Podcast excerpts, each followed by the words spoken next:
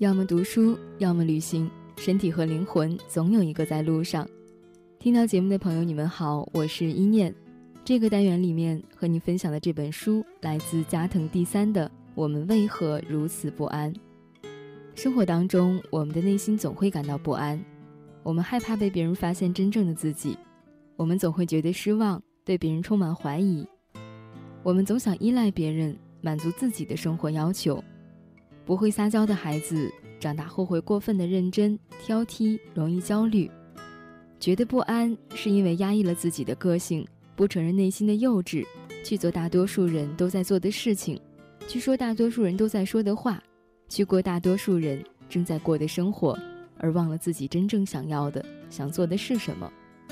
这样的你是不会感到快乐的，你的焦虑、压抑、烦躁、无所适从。也都来源于此。我们为何如此不安？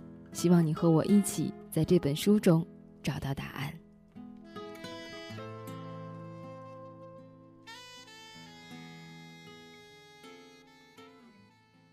为什么你觉得他人对自己不满？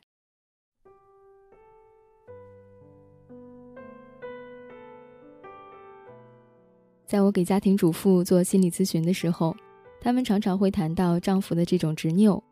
我们家那口子啊，我都不知道他到底为什么生气，而且一生起气来就唠叨个没完，一直骂我到夜里两三点，真跟神经病似的。此时妻子只是单纯的想说明一个事实，可能是这张桌子坏了之类的小事，也可能只是报告今天早上车子引擎有点毛病。然而做丈夫的却把这些理解为对自己的不满。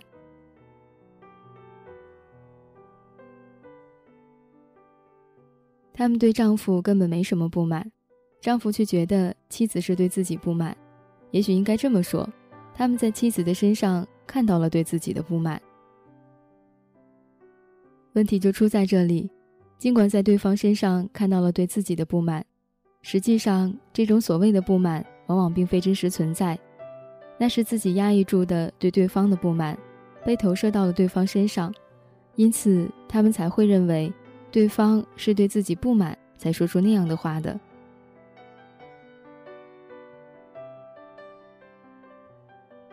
在外人面前很温柔的丈夫，更是常常会这样，让妻子叫苦不迭的也正是这一点。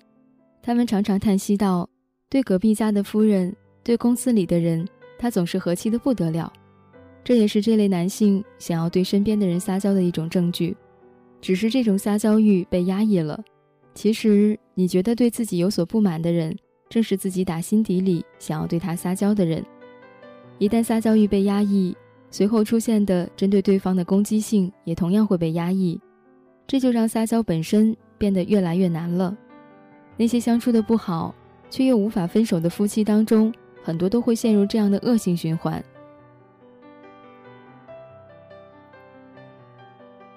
如果没有成功的从亲子关系中自立出来，恋爱也无法顺利进行。这里也存在着我刚刚所说的那种恶性循环。幼年的撒娇欲原本是应该在亲子关系中得到满足的，然而处于不幸的亲子关系中的人，即使到了二十岁、四十岁、六十岁，甚至到了八十岁，这种对撒娇的渴望仍然留在内心深处，而且到了二十岁、三十岁、四十岁、六十岁。仍然无法直率表达这种幼儿般的欲望。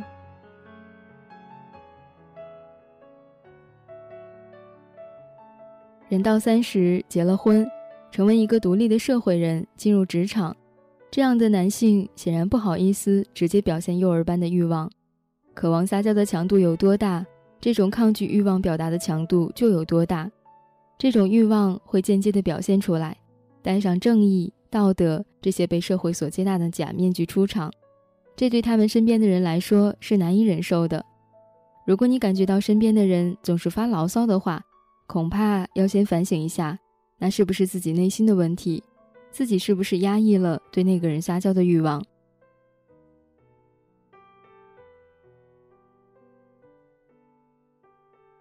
你其实暗自希望。现在的家人也像小时候妈妈对待你那样与自己相处，但那又会让你觉得很丢脸。即便如此，你心底还是有着那样的渴望，在人的内心深处有着自己不敢正视的渴望。撒娇的渴望，如果在小时候得到满足，人一点也不会感到难为情，能够坦率的接受。但是到了一定的年龄，欲望被满足这件事本身就会让人觉得很丢脸。如此一来，虽然很希望身边的人这样对待自己，同时却又无法容许别人这样对待自己，自然需要间接的寻求欲望的满足，于是就制造歪理、找茬，拿出理想或者正义等等借口，为自己的所作所为辩护。